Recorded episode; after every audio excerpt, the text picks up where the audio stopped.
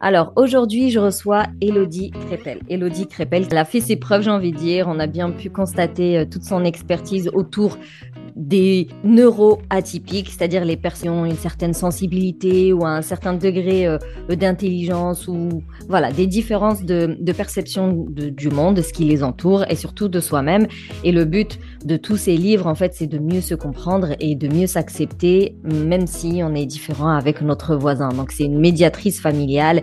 Euh, elle est maître en psychanalyse, elle est conférencière, formatrice et vraiment elle a cœur à partager ses connaissances sur le sujet de de, tout ce qui est euh, bah, personnes atypiques, les neuroatypiques. On le voit sur Instagram, elle, elle, euh, ça se voit que c'est euh, une passion, quoi. Moi, personnellement, je l'ai invitée dans ce podcast parce que réellement, j'ai l'impression que elle a à cœur de partager avec nous tout ce qu'elle connaît, tout ce qu'elle sait pour qu'on puisse mieux vivre nos différences. Donc, j'espère que cet épisode va t'apporter toutes les, les informations dont tu as besoin si jamais tu es concerné.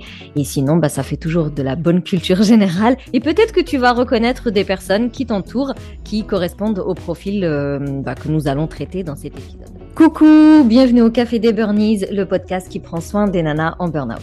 Je m'appelle Sarah, je suis infirmière formée à la naturopathie, coach en résilience et passionnée de tricot. Et à travers mon podcast, eh bien, j'aimerais t'aider à sortir de ton isolement, à déculpabiliser pour vraiment prendre soin de toi et sortir du burn-out. Du coup, que ce soit en solo ou avec une nana inspirante, eh bien, on va parler de désespoir, harcèlement, fatigue, mal-être, vraiment quand on est tout au bout du rouleau, mais aussi d'espoir, de reconversion, d'épanouissement, euh, de, bien-être, d'accomplissement de soi et surtout de trichothérapie. Pour faire le point sur ta situation et voir comment je peux t'aider, réserve ton appel découverte. Tu trouveras le lien dans le descriptif. Maintenant, détends les épaules, cohérence cardiaque et profite pleinement de cet épisode.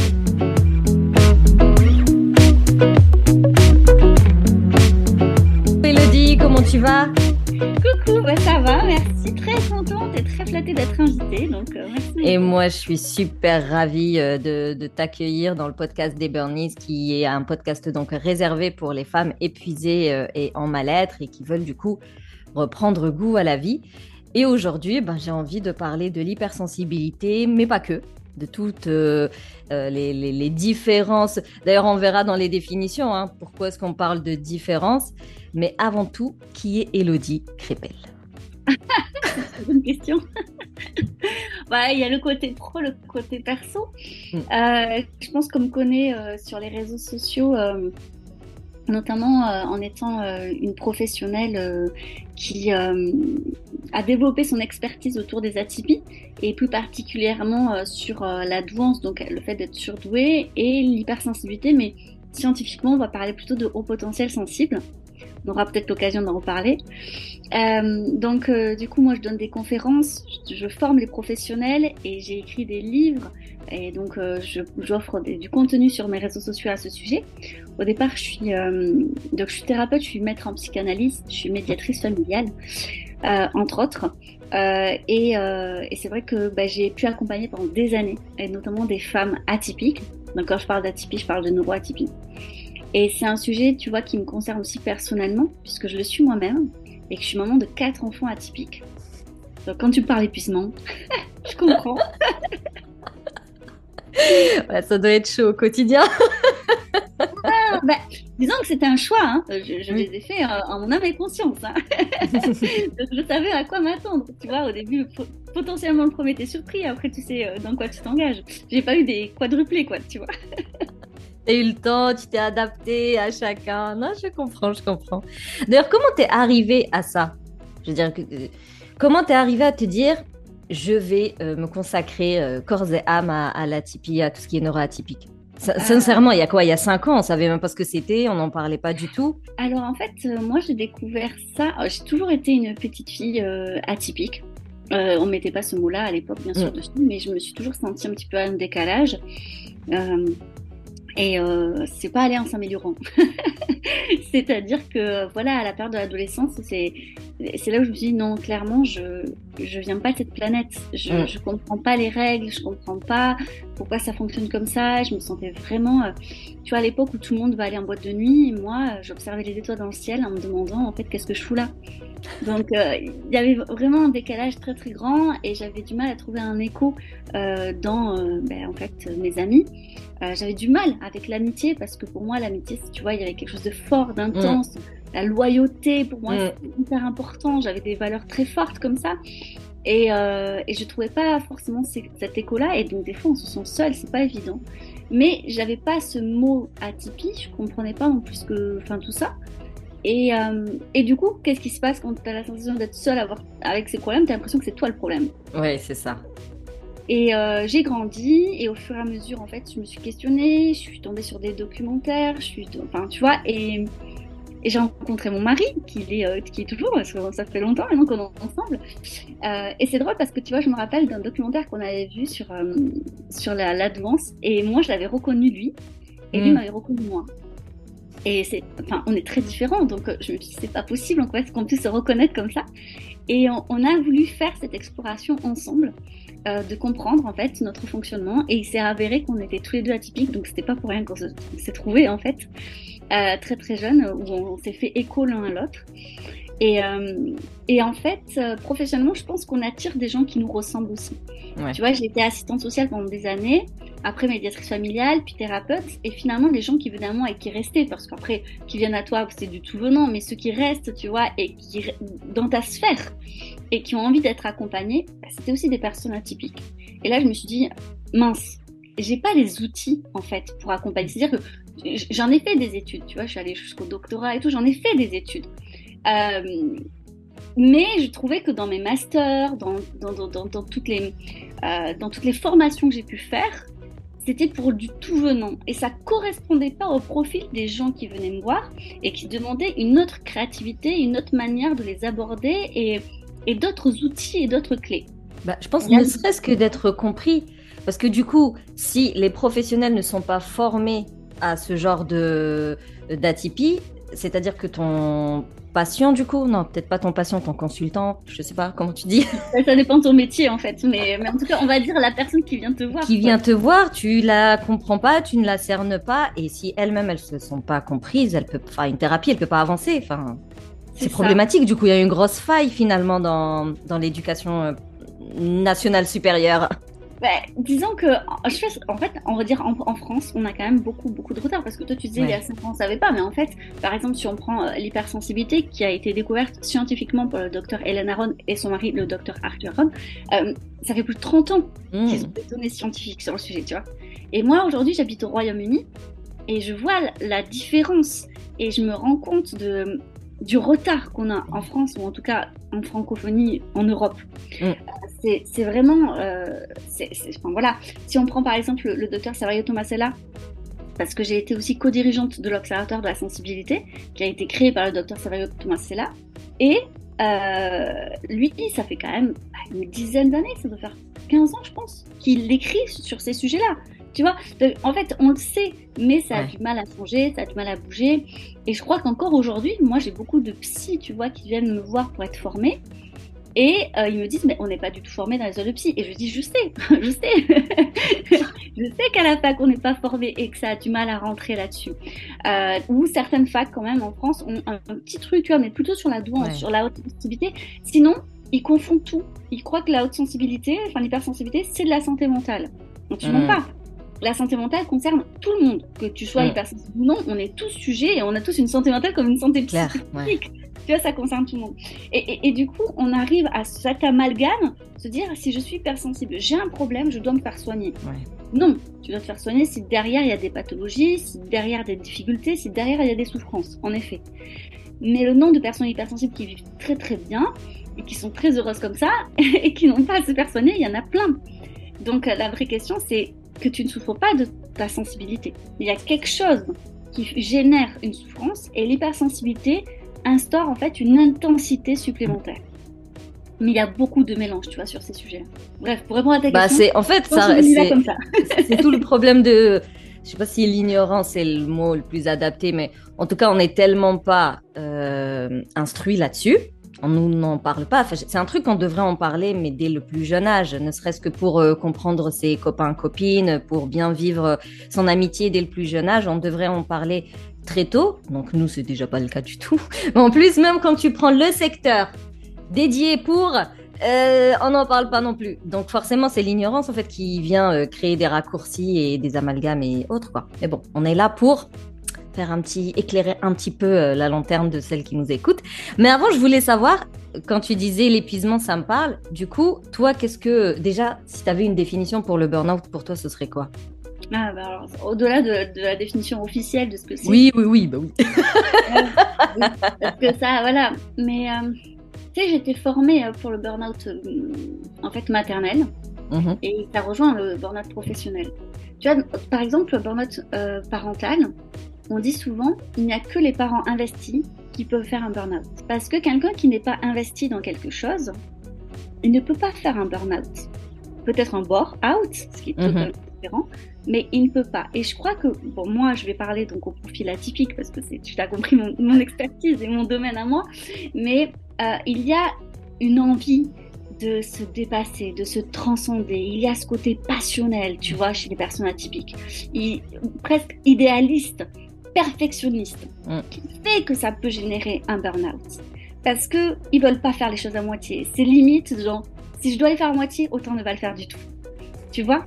Euh, Dans ces profils, il y a vraiment ça. Et cette intensité, il faut aussi la mesurer parce que souvent ce sont des personnes qui peuvent effectivement en faire beaucoup plus que les autres. Ils ont cette capacité, soit en termes de qualité, soit en termes de quantité, soit même les deux parfois. Mm. Et euh, ils, ne, ils ne réalisent pas toujours qu'ils ont quand même des limites. Et les l'entourage ne réalisent pas toujours aussi qu'ils ont des limites. Tu vois, si je peux te donner un exemple, mais euh, en tant que femme, souvent, on va vouloir peut-être une carrière professionnelle, on fonder une famille, euh, on va vouloir gérer la, maison, l'extérieur, être là pour les amis, pour la charge mentale, tu vois. Et on sait qu'on a beaucoup de choses, mais en fait, on mémorise tellement, on arrive à tellement jongler sur tout ça que les autres se reposent beaucoup sur cette femme, en fait, sur cette femme atypique, multipotentielle, tu vois. Et euh, elle a aussi des limites. Sauf que, comme elle a l'air de tellement bien gérer, et que c'est vrai qu'elle gère tellement bien, il faut le dire, bravo. Mais elle aussi, elle a des limites. Et elle a, des fois, elle n'en a pas conscience. Les autres non plus. Et surtout, les signes du burn-out chez les femmes atypiques, parce que c'est un peu plus ma spécificité, les femmes atypiques, c'est différent c'est différent que quelqu'un qui n'est pas atypique. Tu vois, on, on, va pas voir l'épuisement de la même manière. Mhm. Et ça, je crois que c'est hyper important de le dire parce que du coup, parfois, elles se reconnaissent pas dans le signe de burn-out. Tu vois, quand on leur fait les questions, le médecin pose des questions ou le psy, dire bah non, pas spécialement. Ouais, c'est ça. tu vois? Ça va. ouais, ça va. Mais si, je gère, tout va bien. et, et tu vois, il y a un truc que je leur dis toujours. Ce n'est pas parce que pouvez le faire que vous devez le faire. clair. Et ça, c'est pas évident. Parce que quand tu sais que tu as la capacité de faire, tu te dis, mais pourquoi je le fais pas? Ça serait pas sympa et tout, ça serait pas agréable. Et puis souvent, elles sont reconnues un peu comme ça dans leur cercle social et familial sur celles qui savent. Elles savent organiser les soirées, elles savent organiser les anniversaires, elles savent déjà penser à toutes les dates d'anniversaire, tu vois. tu vois, de toute la... Donc, elles se disent, bah, vu que ça serait pas sympa, qui va le faire à ma place sinon? Mais puis en plus, tout le monde attend ça de moi et elles ont ce rôle social, elles ont ce rôle aussi professionnel. On le voit beaucoup, euh, c'est souvent, tu vois, des, personnes qui vont à la fois être aussi dans l'ombre. C'est ça que je trouve intéressant, ce sont des femmes avec une grande humilité souvent, qui veulent pas se mettre en avant et qui croient que l'humilité c'est de rester dans l'ombre. Là aussi, tu vois, il y aurait plein de choses à dire. Mais dans le monde de l'entreprise, elles sont souvent secondes, tu vois, elles ont du mal à être premières, mais c'est elles qui ont les, meilleures idées, les brillantes idées, sauf que c'est jamais elles qui ont les, finalement la, reconnaissance financière que la reconnaissance pour dire un merci, tu vois. Donc il y a plein de choses comme ça qu'on peut développer et qui vont générer un épuisement aussi.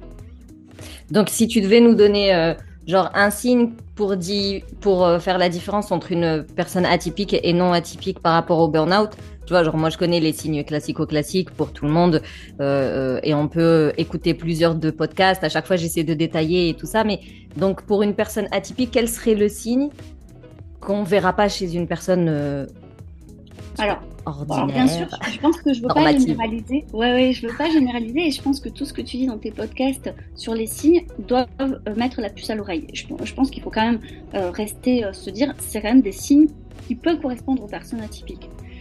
Mais il y a quelques particularités et notamment la particularité où on s'éteint intellectuellement. C'est-à-dire que les personnes atypiques ont quand même une soif et une curiosité. Elles ont envie de faire, elles ont envie d'apprendre. Mais malgré elles, elles s'en rendent pas toujours compte. C'est ça qui est intéressant. Tu vois, parfois je me dis, ah, mais vous avez, par exemple, ah, mais vous avez encore lu un livre. Elle fait, oui, oui, bah, j'adore les livres, mais vous savez, pour moi, c'est rien. Ok. Ouais. euh, un autre exemple, justement, quelqu'un va dire Ah non, mais moi je lis pas de livres, je me cultive pas. Sauf qu'en attendant, la personne elle va écouter des podcasts. C'est hmm. une... on, se... Enfin, on se cultive énormément les podcasts. Tout à fait. Ou encore, ça peut être euh, quelqu'un qui va s'intéresser aux gens, tu vois, énormément. Et on apprend beaucoup en parlant avec les gens, en fait. C'est une source intéressante de connaissances de partager avec, quelqu'un d'autre. Ou bien, euh, elles vont lire euh, certaines choses, ou écouter d'autres choses, ou même apprendre de, nouveaux, de nouvelles langues, ou jouer de nouveaux instruments de musique, ou faire formation sur formation. Enfin, mm. tu vois, il y a toujours un petit truc. Et un des signes, justement, de burn-out, c'est il n'y a plus cette envie-là. Oui. Donc c'est euh, assez intellectuel et genre euh, curiosité si elle est en déclin, voire euh, bah, inexistante, alors qu'avant il y avait toujours quelque chose, bah là on peut se dire il y a un problème. C'est ça, parce qu'il y, y, aura plus cet enthousiasme dans cette évolution intellectuelle qu'il y a souvent chez les personnes atypiques. Ça c'est un des signes. Un autre signe qui peut être aussi parlant, c'est cette sensation en fait que jusqu'à présent, ok, on savait qu'on était hyper émotif, hyper émotif, voilà. Mais là, ça a des incidences tellement fortes que soit on a tout coupé et du mm. coup, on paraît presque hyposensible, au contraire. Et donc ça, c'est un signe de burn-out en fait. Ouais, j'allais dire ça, c'est un signe commun pour le coup, le fait de perdre toute empathie euh, et devenir euh, impénétrable, quoi. et puis, on en robotise les choses, ouais. Voilà. Euh, soit, à contrario, il y a cette intensité débordante, euh, mais qui peut être exubérante, dans le mhm. sens où euh, c'est exaltant tout, tout, tout. Parce que souvent, on le voit un peu dans, la, dans des signes dépressifs, tu sais, la personne qui fait que pleurer, tout ça. Mais ça, ça se remarque beaucoup. Donc, les personnes vont, vont tilter ou l'entourage va dire, bon, mm. là, ça va pas. Mais il y a aussi, sinon, dans cette exagération de la joie, tu vois, sans cesse, cette exaltation sans arrêt, ça, ça peut être un signe aussi de burn-out, en fait. Ça me fait penser un peu euh, bah, à la santé mentale pour le coup. Là, oui, le bah, fait euh, d'être extrêmement euh, dans la joie ou d'être mm. extrêmement dans, la, dans les pleurs, ouais, ça fait plutôt mm. penser à des phases, tu sais, ambivalentes, par, je sais pas moi, tout ce qui est bipolaire ou même. Ouais, voilà, là, oui, oui, oui. Mais après, mais c'est vrai que c'est intéressant de voir toutes les personnes hypersensibles qui ont la sensation d'être bipolaires, alors que quand elles consultent un psychiatre, bah, un, psychiatre aguerri qui connaît les neuroatypies, parce que c'est pas toujours le cas, mm. euh, leur fait prendre conscience que non, en fait, c'est juste la neuroatypie qui déclenche cette intensité et qu'en réalité, elles sont soit en dépression, soit en burn-out, et que si on soigne ça, et donc là, c'est de l'ordre de la santé mentale, en réalité, elles ne sont pas du tout bipolaires. Ça, c'est euh, super intéressant. Enfin, je veux dire, c'est euh, très important de, de, de le savoir. Mon Dieu, ouais. Ça voudrait dire que peut-être il y a beaucoup de diagnostics entre guillemets erronés qu'on pourrait euh, en tout cas régler autrement. Non, mais c'est à pointer du doigt. Il y a des témoignages. Il y a beaucoup de témoignages de personnes qui ont été traitées avec des traitements très lourds pour bipolarité, alors que ça ne les concernait pas. Voilà. Alors, quelqu'un qui dont c'est la spécialité la bipolarité, saura très bien faire la distinction parce que il y a des signes avant-coureurs de bipolarité, tu vois, depuis des années. C'est quand même très particulier. Ça se déclare pas d'un coup comme ça, ou en tout cas, mm. voilà, quelqu'un dont c'est la spécialité verra. Et mais je veux pas, tu vois, j'aimerais pas que par exemple les personnes qui nous écoutent en disant ah là là, moi on toujours dit que je suis bipolaire, peut-être pas. Non, allez voir quelqu'un de formé, de compétent.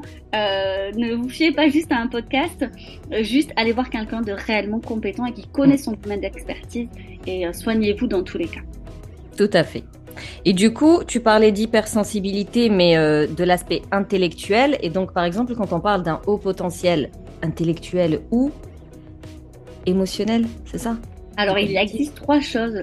Le haut potentiel intellectuel, qui est bien la douance, le fait d'être surdoué, on en trouve plein de termes comme ça. C'est donc HPI, HQI, le fait d'être zèbre, surdoué, ça veut dire la même chose. Philocognitif aussi. Euh, c'est le fait, voilà, de, c'est un haut potentiel intellectuel. philo-cognitive, c'est-à-dire que tu aimes beaucoup la réfléchir. la, la philo-cognition, ouais, c'est entre la philosophie et la, cognition, c'est exactement ça.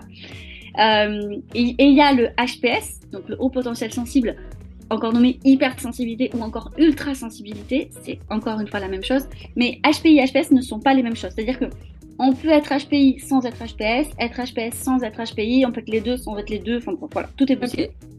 Et on a encore le HPE, donc là c'est le haut potentiel émotionnel, ce qu'on appelle l'intelligence émotionnelle et qui concerne tout le monde, ça. On n'a pas besoin d'être atypique pour ça et on peut développer notre intelligence émotionnelle tout au long de. Ok, donc en fait, il euh, faut surtout garder à l'esprit que finalement, peut-être qu'aujourd'hui, euh, en termes d'intelligence émotionnelle, on est très très naze. Et c'est ce qui peut expliquer beaucoup de burn-out d'ailleurs. Mais ça, c'est à la portée de tout le monde. C'est pas un truc euh, génétique, euh, t'es pas né avec. Voilà. On peut être tous des HPE, du coup. C'est ça. Si on développe la compétence. Alors, il y a des prérequis, bien sûr, que si on est par exemple dans une famille où eh bien, on parle beaucoup sur ses émotions, où on peut exprimer ses émotions euh, sans qu'on nous dise arrête de pleurer ou ce genre de choses, euh, c'est sûr qu'on arrive avec, on va dire, un réservoir euh, d'intelligence émotionnelle plus haut que quelqu'un qui a été dans une famille où on cachait ses émotions, où on en avait honte, où on n'avait pas la place de les exprimer, bien évidemment. Mais rien n'est gravé dans le marbre, absolument pas et on peut toujours développer son intelligence émotionnelle. Euh, moi, je trouve que par exemple, euh, chez les femmes, elle est beaucoup plus développée que chez les garçons en général, parce que dans le sexisme qui en fait euh, ne permet pas aux, petits garçons de s'exprimer, contrairement aux petites filles, on les voit, tu sais, dans les cours, même très jeunes, même les jeux, euh, quand on joue euh, la poupée Barbie, on les fait se parler les uns les autres, tandis que les garçons, c'est plus des jeux d'action. Donc, eh ben là aussi, le fait de, de développer, le fait de verbaliser les choses, ben, tu vois, même les femmes entre elles, elles se confient beaucoup et donc ça développe aussi cette introspection permanente, cette réflexion sur les relations, sur la communication, chose que les hommes, quand elles se rencontrent, bah, ils vont aller faire du sport, mmh. bien, si l'un va pas bien, des petites tapes dans le dos, allez hop, tu reviens, tu vois. Bon. Alors que le gars, il est en dépression depuis des mois. Mais euh, ça veut dire que, parce qu'il y a beaucoup de mamans hein, qui, euh, qui nous écoutent, et c'est notre responsabilité de, de changer un peu toutes ces Bon, déjà, il y a des croyances, et puis c'est vraiment des conditionnements très euh, sexistes, voire misogynes des fois. C'est de notre euh, devoir que de tout leur proposer, tout ben, le temps, oui, tout de suite. Euh, tu vois, moi, j'ai beaucoup accompagné de couples en tant que médiatrice. Et en fait, le souci, c'est que après, en bloquant les émotions des petits garçons, on en fait plus tard des handicapés émotionnels. Ouais, c'est ça. Hein, c'est ça. Mm. Et après, bah, en fait, c'est la future génération de femmes qui va se Qui va devoir gérer tout ça. Mais tu vois, moi, j'ai quatre enfants et j'ai que, que des garçons, en fait. Euh, et il y en a des plus sensibles que d'autres, naturellement. Il y en a, et, euh, et, je trouve ça vraiment chouette de voir qu'en fait, bah, oui, il pleure parce que c'est normal, parce que ça reste un enfant, en fait. Euh, qu'importe ce qu'il a entre les jambes, en fait, c'est vrai, ça reste un enfant avec toutes ses émotions. Et, et je trouve ça vraiment chouette. C'est comme, tu vois, j'ai des j'ai certains de mes garçons qui adorent porter certaines couleurs en vêtements. Et alors, je, je, sais pas, mais je trouve que dans le rayon des garçons, tu vois, par exemple, c'est toujours très sobre, c'est que du noir. Tandis que les, les, filles, c'est beaucoup plus fleuri, c'est plus joli, c'est plus Il y a plus de choix, euh, alors que ton fils, tu galères à l'habiller. Franchement, euh, t'as l'impression que c'est toujours la même chose. Ouais, je trouve que c'est ouais, intéressant de voir euh, qu'on peut changer les choses. On peut vraiment... Puis on peut soi-même évoluer dans notre intelligence émotionnelle en accompagnant nos propres enfants. Parce que souvent, les enfants nous font beaucoup, beaucoup d'écho. Tu vois, on transfère beaucoup de choses sur eux. Et tu vois, pour revenir sur les atypies, beaucoup de personnes se découvrent atypiques à travers leurs enfants. Mm. Mais c'est un choc hein, pour, euh, pour beaucoup. Et alors, la crainte des parents, c'est de se dire euh, mon Dieu, si mon enfant vit la même chose que moi. Moi, je les rassure toujours en disant bah mm. non, c'est pas possible, puisque vous, vous ne bah saviez pas ça à son âge. Maintenant, vous le ah savez. Donc, vous avez, vous inquiétez pas, il n'aura pas du tout le même vécu. Bah, ça se prépare, c'est que lui, euh, il est tout à ses débuts. Donc, il a tout le temps de, de revoir, de réapprendre et euh, de recommencer. Non, ouais, non, mais après, ça, c'est, je pense qu'être parent, on est tout le temps en panique, quoi qu'il arrive. Ça se ah maîtrise.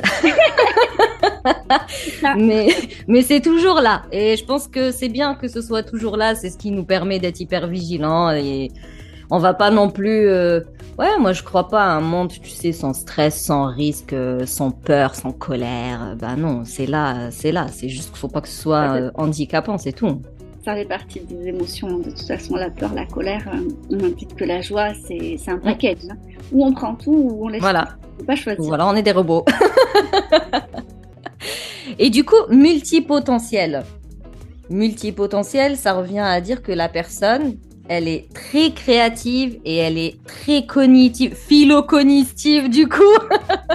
non, la multipotentialité, c'est encore autre chose. Euh, on en reparle beaucoup et c'est vraiment chouette. Mais euh, alors, on le rapproche souvent de la douance, le fait d'être surdoué, mais pas toujours. Pas toujours. En fait, euh, les personnes multipotentielles, c'est qu'elles ont disons qu'au contraire de l'expertise où la personne allait sur un seul domaine, le multipotentiel a une curiosité sur plein de domaines, mais elle est au-delà d'être curieuse, elle est quand même très pertinente, percutante et elle va au-delà euh, d'une certaine connaissance dans plusieurs domaines en fait. Elle va développer, elle, va approfondir plusieurs domaines. Exactement. Pas juste de la de l'initiation vite fait, voilà, un article. Mais surtout, il y a une autre chose, c'est qu'elle arrivera à faire des liens en fait à travers mhm. plusieurs domaines, tu vois, de compétences. Et elle a besoin de ça. C'est-à-dire que euh, se concentrer sur une seule chose longtemps, ce n'est pas ce qui va la faire vibrer. Elle a besoin de faire plusieurs choses, voire plusieurs choses en même temps, tu vois, tout au long Sinon, de elle risque de s'ennuyer. Et c'est là où on trouve le bore-out que... Notamment. Exactement. Qui n'est pas encore hein. reconnu par l'État, mais qui pourtant a les mêmes euh, ah signes ah, burn-out, quoi, et la même finalité. Ouais, ouais. Et puis ça peut mener à des états dépressifs, hein, totalement. Ah oui, oui, vraiment la même finalité. Hein. C'est juste pas la même cause, quoi. C'est pas le même déclencheur, c'est pas la même, euh, Exactement. La même cause, pas la même raison. Et du coup, euh, tout ce qui est TDAH, est-ce que c'est considéré comme de la neuroatypie ou c'est juste un trouble? Oui. Totalement, c'est ça. Alors, neuroatypique, ça veut dire qu'il y a un fonctionnement cérébral différent. C'est-à-dire qu'en gros, si je te fais passer une IRM, bah en fait, on va se rendre compte que dans ton cerveau, ça fonctionne au-delà d'une norme donnée, même si chaque cerveau est unique, on est d'accord. Mais mhm. voilà, au-delà d'une norme donnée, c'est différent. Donc, tu as la douance dont on a parlé, la haute sensibilité, le TDAH, comme tu dis, il y a les troubles 10 également, et tout ce qui est domaine du TSA, donc on dit le trouble du spectre de l'autisme au sens large. Oui. Quand j'ai autisme, ça fait souvent peur aux gens, mais en fait, euh, vraiment, le, spectre, il est très, très, très large. Euh, quand j'étais infirmière, tu vois, on disait autiste. Et euh, quand j'ai fini les trois ans de, bah, de cours, là, et ben vers la fin, on disait plus autiste, mais on parlait de très autistique. Ah ouais, voilà. Donc j'imagine c'est parce qu'ils ont élargi. Eh bien oui, parce que tu vois, moi dans les neuroatypies, euh, bah, c'est pas rare euh, d'avoir euh, beaucoup, beaucoup d'atypies. Moi-même, je les ai quasiment toutes en fait. Tu vois Et en fait, elles se compensent les unes des autres et du coup, tu t'en aperçois pas toujours. Et c'est ce qui fausse d'ailleurs les diagnostics. Il y a beaucoup de femmes justement surdouées et aussi en fait autistes. Et en fait, l'autisme au féminin, est vraiment très calfeutré par surtout la douance. Donc elles s'aperçoivent réellement euh, de leur douance que très très tard, euh, ou au contraire de l'autisme très très tard, et ou bien elles sont face à des professionnels qui ne savent pas et qui leur disent non mais madame vous n'êtes pas autiste, ça se verrait sinon. Eh ben non, parce que jumelé à d'autres neuroatypies, ben c'est plus complexe que ça. D'autant que moi je le répète toujours, mais tu vois, euh, les atypies se colorent, et c'est vraiment une expression que j'ai à cœur de transmettre, c'est qu'elles se colorent avec ta personnalité, avec ton identité, avec euh, euh, tu vois, ta culture, ton éducation, avec les rencontres que tu fais, avec les expériences que tu, tu fais aussi. Et donc, d'une personne à une autre, ce n'est pas la même chose. C'est pas une liste à cocher, oui, non, tu vois. Et ça, il faut, faut bien le rappeler. Et c'est ce qui crée la complexité, la complexité mais aussi l'intérêt, je trouve, pour ce sujet-là, quoi c'est clair. Donc en fait, euh, oui, encore une fois, l'humain est unique. Ah oui. Euh, même s'il y a euh, une théorie. Donc voilà, il faut bien qu'il y ait une théorie, il faut bien qu'il y ait une généralité, des définitions, des critères, des machins. Il n'empêche que chaque humain est différent et donc l'hypersensibilité, elle peut être vécue différemment par Madame A et Madame B, comme le HPI, comme les TDAH et tout ce qui est 10. Donc tout à l'heure, tu parlais de 10 et tout ce qui est dyslexie, dyspraxie, ah, dyscalculie, euh, voilà. Donc finalement, c'est pas réellement des troubles, c'est juste une manière différente de, de percevoir un truc, un domaine, une, capacité, une compétence. Moi, alors je là, il y a un gros débat. Euh, je pense que je. Voilà, et pour, pour, pour faire un peu ma, ma ma normande, je suis pas normande, mais tu vois. Pour, ça veut dire quoi Être bah, je, me, je, me, dis que tu vois, on peut le voir comme l'un, on peut le voir comme l'autre. Dans le sens où pour moi, ça devient un trouble euh, seulement si ça a un impact négatif sur ta vie. Mm. Là, oui. Si on prend l'exemple du TDAH, euh, eh bien, euh, il y a des personnes avec un TDAH qui, pour qui, ou par exemple notamment avec la douance, eh ben, il, va, il va y avoir une sorte de compensation qui fait que la personne ne va pas forcément s'en rendre compte euh, et euh, peut-être qu'elle ne le saura jamais. Mais pour d'autres personnes, ça va vraiment impacter très très difficilement leur vie, que ce soit leur scolarité mm. euh, ou même euh, leur vie personnelle. Mm. Elles vont avoir tendance à oublier des choses, à égarer des choses importantes. Euh, du coup, euh, tous les papiers administratifs, ça va être une mm. horreur, ou voire du coup, elles peuvent, ça peut créer des découvertes bancaires, donc des difficultés de budget ou des difficultés avec les des relations, donc une mauvaise estime de soi. Enfin, ça peut générer effectivement beaucoup de choses négatives. Et donc là, oui, on peut parler de troubles et on doit parler de troubles. Et il faut consulter, il faut trouver de l'aide parce qu'il y a des outils, il y a des... on ne peut pas soigner ça parce que ce n'est pas une maladie. Ouais, mais on peut vivre correctement avec. Voilà, on peut trouver en tout cas de quoi compenser. Et puis, il y a aussi des médicaments qui peuvent aider, que ce soit les enfants comme chez les adultes, parce que parfois, oui, c'est nécessaire. Et je crois que mm, ça, faut pas le minimiser parce qu'il y a mm. des gens qui réellement souffrent de ça. C'est comme les troubles 10 dans l'idéal, il faudrait effectivement que l'éducation, l'école s'adapte aux particularités des enfants. Bon, ben, c'est pas fait. En tout cas, en France, ça n'est pas le cas. Et euh, il y a des enfants en souffrance. Il y a des, réellement des enfants en souffrance. Euh, enfin, moi, j'étais la première. Tu vois, aujourd'hui, j'écris des livres, mais j'avais zéro en dictée euh, toute ma vie. Hein. C'était une catastrophe. J'étais un coup de stress pas possible. J'ai appris autrement maintenant l'orthographe, mais parce que je connais mes particularités et je sais que je peux pas apprendre les règles d'orthographe comme les autres enfants ont pu les apprendre. Et ça, ça marchait pas chez moi. Mais du coup, euh, tu vois, l'école ne s'adapte pas à ça. Donc oui, ça crée des difficultés et il faut pas laisser l'enfant en se disant bon ben voilà, ça fait partie de lui, il est comme ça. Non. Par contre, moi, ce que j'amène effectivement dans mon travail, c'est aussi une vision complémentaire. Donc tu vois, pour moi, il faut pas les, c'est pas l'une contre l'autre, c'est complémentaire. C'est-à-dire que ce n'est pas que ça. C'est aussi des particularités qui peuvent être positives et qui peuvent générer quelque chose de positif. Et ça, ça peut être intéressant, tu vois, de le dire aussi aux enfants qui en souffrent, en disant, OK, on ne nie pas la souffrance, on ne nie pas des difficultés et on va essayer de trouver des solutions pour ces difficultés, mais ce n'est pas que ça. Du coup, ouais, pour revenir au burn-out, c'est pareil, ça peut autant euh, ces particularités te poussent peut-être, enfin, genre comme des facteurs, tu sais, favorisant plus, plus, plus l'épuisement par rapport à quelqu'un qui est euh, encore une fois normative, je sais pas trop comment. Euh... neurotypique du coup. On, est on dit neuroatypique. Ok. Ouais, Donc autant ça peut euh, pousser la personne plus facilement dans un burn-out lorsqu'elle est neuroatypique, autant au contraire ça peut être une grande force. Oui, parce qu'ils ont une plus grande résilience. Oui. Tu vois, euh, cette force de rebond sans cesse, de se réinventer, euh, de réfléchir sur soi, d'être dans cette introspection, dans cette analyse permanente, c'est quand même propre aux personnes neuroatypiques. Donc être neuroatypique, c'est être résilient. Ça, c'est intéressant aussi. Exactement, mais c'est ça. Mais tu sais, un burn-out, d'une certaine manière, ou une grosse phase comme ça, moi je dis, bah, tu sais, burn-out, du coup, ça vient de effectivement mettre le feu. Mm. Et moi, je n'oublie jamais cette métaphore de se dire, mais après un incendie, certes, tout est cramé et la vision est terrible, mais en attendant, ça fertilise énormément le sol. Ouais, et puis euh, tu, peux rebâtir ce que tu veux, euh, tu peux repartir sur ce que tu veux. Euh. C'est pas pour rien, par exemple, que beaucoup de villages sont autour des volcans. oui, ils savent qu'il peut y avoir la lave et tout, mais ils savent que le sol est très riche, en fait, c'est très fertilisant. Donc, euh, on peut se dire aussi que c'est quelque chose. Voilà. Après, il faut pas en jouer non plus parce que le problème des personnes atypiques, c'est que souvent elles vont de burn-out en burn-out en burn-out. Non mais c'est pas le but. Hein. Moi, je dis souvent que, bah, de toute façon, je dis souvent que ce que je raconte, c'est euh, physiologique. C'est-à-dire que le premier burn-out, tu vas te suradapter et ton corps, il va faire le nécessaire et hop, tu remontes. Le deuxième, ça va être un peu plus difficile. Le troisième, ça va être encore plus difficile. Et si tu enchaînes des burn-out, tu es en train de, de, de, d'esquinter ton corps, en fait, ton physique. Et si le physique est esquinté, le mental ne va pas non plus suivre. On est liés. Hein. C'est, on est un tout. on a tendance à oublier, mais enchaîner des burn-out, c'est vraiment mettre sa vie en danger. Alors euh, la résilience, c'est pareil, c'est chouette, mais si tu tires trop dessus, euh, ça, se craque. Euh, donc non, prendre soin de soi, prévention quoi, c'est la base. Euh, comme tu as dit, tu as écrit des livres, ok Oui. Lequel tu nous euh, recommanderais genre euh, en priorité si on était comme ça en burn-in ou en burn-out? Ça, ça, dépend en fait si on est sur du burn-out professionnel. Euh, ça sera plutôt femme atypique euh, qui est. Euh, attends, je l'ai là, je me souviens plus.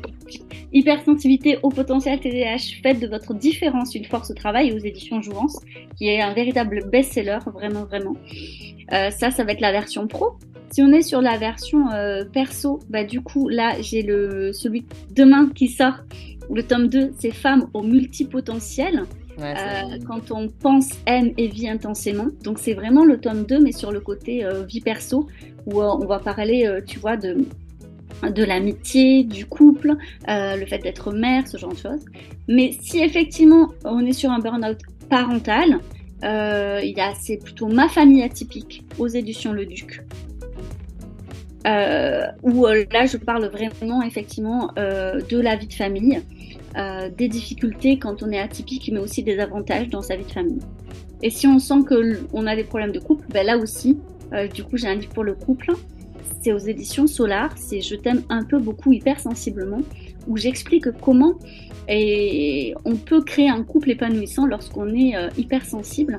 Euh, comment on peut déjà euh, trouver la personne qui nous correspond, mais aussi créer le mm. couple qui nous ressemble mm. et tous les conditionnements et les déconditionnements qu'il y a à faire en ce qui concerne la vie de couple. Donc tu vois, ça va dépendre un peu de la thématique. Si tu as trois conseils à nous donner pour mieux vivre son hypersensibilité ou même sa douance ou même bah, ses troubles 10 et autres déjà qu'on peut vivre correctement avec. Ouais, totalement, totalement, j'en suis la preuve vivante. Euh, déjà, je pense qu'il faut apprendre à se connaître.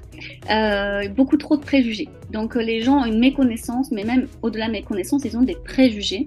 Et du coup, ils ont des préjugés sur sur eux en fait et ils se rendent pas compte de ce qu'ils sont capables de faire et ils ne savent même pas en fait l'hypersensibilité qu'est-ce que c'est mais pour eux c'est à dire mm. que oui ils ont une vague idée de ce que c'est mais quelle est votre hypersensibilité à vous? Comment elle se caractérise chez vous? Enfin, si vraiment ils ont envie de creuser le sujet, je qu'ils prennent rendez-vous avec des professionnels. Il y a des professionnels formés. Moi, j'ai mis un annuaire sur mon site ou à la une en Instagram avec des professionnels que j'ai moi-même formés sur le sujet. Et euh, allez-y, c'est-à-dire que les seuls professionnels de façon francophone euh, qui sont réellement habilités et qui sont formés sur le sujet, il n'y en a pas beaucoup. Soit sur le site d'Hélène Aron, comme moi, en tant que thérapeute mhm. référencé internationalement, mais je crois qu'en enfin, des Français, on n'en est, on est même pas deux ou trois. Soit sur l'Observatoire de la sensibilité, soit, euh, enfin, ils peuvent retrouver les mêmes personnes, du coup, sur mon annuaire à la une, sur Instagram. Donc, voilà. Les autres, c'est que les gens, je ne sais pas où ils ont été formés, parce qu'il y a très très peu de formation sur le sujet. Donc voilà, ça c'est vraiment le premier sujet. Aller chercher de l'information, mais de l'information vérifiée auprès de professionnels qui connaissent le sujet. Euh, donc c'est plutôt la deuxième, la première chose, c'était par rapport aux préjugés, euh, de réfléchir sur ces préjugés. Et le troisième conseil que je donnerais, euh, c'est plutôt ayez confiance dans votre sensibilité. Je pense que si on, la, on reprend confiance dans sa sensibilité, euh, parce qu'une fois qu'on aura fait, tu vois, on enlève les préjugés, on comprend sa sensibilité, et du coup, on prend confiance en elle, elle nous guide. C'est un très bon guide en fait mm. pour trouver les choses qui nous correspondent vraiment et éviter des états d'épuisement, de burn-out, des choses qui nous mettraient en mal. Ok, donc, dis-moi. le premier, c'est vraiment déconstruire, je pense, les idées reçues. Tu vois le deuxième, c'est comprendre sa propre sensibilité, euh, comment elle est colorée soi-même en fait, et quitte à demander, euh, voilà, euh, prendre rendez-vous avec un professionnel. Et le troisième, c'est vraiment faire confiance dans sa sensibilité comme euh, quelque chose qui va nous guider. Ça marche. Et qu'est-ce que tu dirais du coup à une personne qui nous écoute aujourd'hui et euh, qui est dans cette phase très difficile où vraiment ça reste une épreuve hein, quand même le burn-out, surtout quand on est dans la phase d'effondrement? Qu'est-ce que tu lui dirais pour euh, clore la discussion? Qu'on s'en sort. On s'en sort toujours, mais qu'il faut demander de l'aide. Parce que si on en est là, c'est parce que justement on s'est entêté à ne pas demander de l'aide. Donc là, il faut, euh, c'est toujours la même chose, c'est-à-dire que la folie, c'est de refaire, je crois qu'il y a une citation comme ça qui dit la folie, c'est de, refaire, la même chose en espérant un résultat différent. Exactement. Donc là, je crois qu'il est temps d'arrêter d'être fou et de faire autrement, et c'est-à-dire de demander de l'aide euh, pour tenter autre, quelque chose de différent mais qu'on s'en sort. On s'en sort et on peut même après être beaucoup plus fort de ça. Euh, il y a énormément de témoignages et d'exemples qui démontrent que les personnes qui ont justement vécu ça euh, sont les meilleures après pour aider d'autres personnes à leur tour à ne pas Tout à fait. Non, mais généralement, quand tu, tu, remontes la pente, tu repars sur des projets beaucoup plus épanouissants et, plus colorés et, euh, et, plus sympas. Et ouais, les filles, elles vont dire, certes, c'était une très mauvaise passe, tout le monde s'en passerait, tu vois, si on ah pouvait choisir cliquer sur notre parcours. mais quand c'est là et qu'on se donne les moyens et qu'on s'en sort, sincèrement, elles sont toutes beaucoup mieux après. Parce que, ça bah nous resitue. Je pense que ça nous remet à la bonne place. Mm. Après, et puis ça, nous pousse, tu sais, à aller euh, exploiter euh, ce qui est en train de dormir et de végéter. Euh, des fois, tu as plein de forces, mais tu les as jamais réellement pris au quotidien et utilisées au quotidien. Le burn-out, ça vient de dire, il y a un souci là, il y a un souci là, il y a un souci là. Et le fait de les réparer, tu ne peux que être plus forte, quoi. Après, ça dépend des croyances qu'on a, tu vois. Mais je me dis que vraiment, on peut y voir aussi des signes importants de dire, hé, t'es pas à la bonne place, tu t'entêtes. Moi, je te montre que là, c'est bloqué en fait. Mmh, donc toi, mmh. C'est comme si tu fonçais la tête dans le mur encore, encore, encore. On dit, mais il y a un mur, donc oui, tu vas te faire mal en fait. Il y a un mur, c'est pas le bon chemin. Va ailleurs. Donc à un moment donné, euh, à force de te cogner, bon, ben tu, oui, tu comprends que c'est pas le bon chemin. Bon, en tout cas, merci beaucoup. Vraiment, c'était très enrichissant. Moi, je suis sûre que ça va aider plus d'une. Et j'ai envie de dire, vas-y, continue parce que c'est vraiment chouette. Je vous recommande d'aller sur son Insta et de suivre euh, bah, tout ce que tu fais en termes de story, de live, de reel. C'est toujours très, très instructif, notamment pour les parents qui ont des enfants et ou même des familles qui sont complètement atypiques. Ou des fois, tu sais, on n'est pas concerné, mais on a quelqu'un. Oui dans l'environnement qui est concerné et ça aide de bien vivre avec lui. Donc, euh, merci beaucoup. Merci à toi de cette invitation. Merci, merci beaucoup. Avec grand plaisir. Thank you.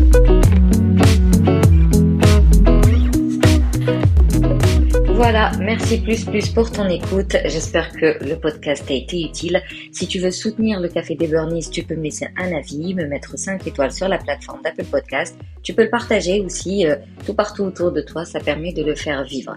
Et si tu veux qu'on échange sur cet épisode ou un autre épisode de podcast, eh bien je te donne rendez-vous sur Instagram en message privé ou alors via mon canal Telegram privé pour éviter les réseaux sociaux. Sinon, on se capte la semaine prochaine pour un nouvel épisode et d'ici là, boosted on feeling good.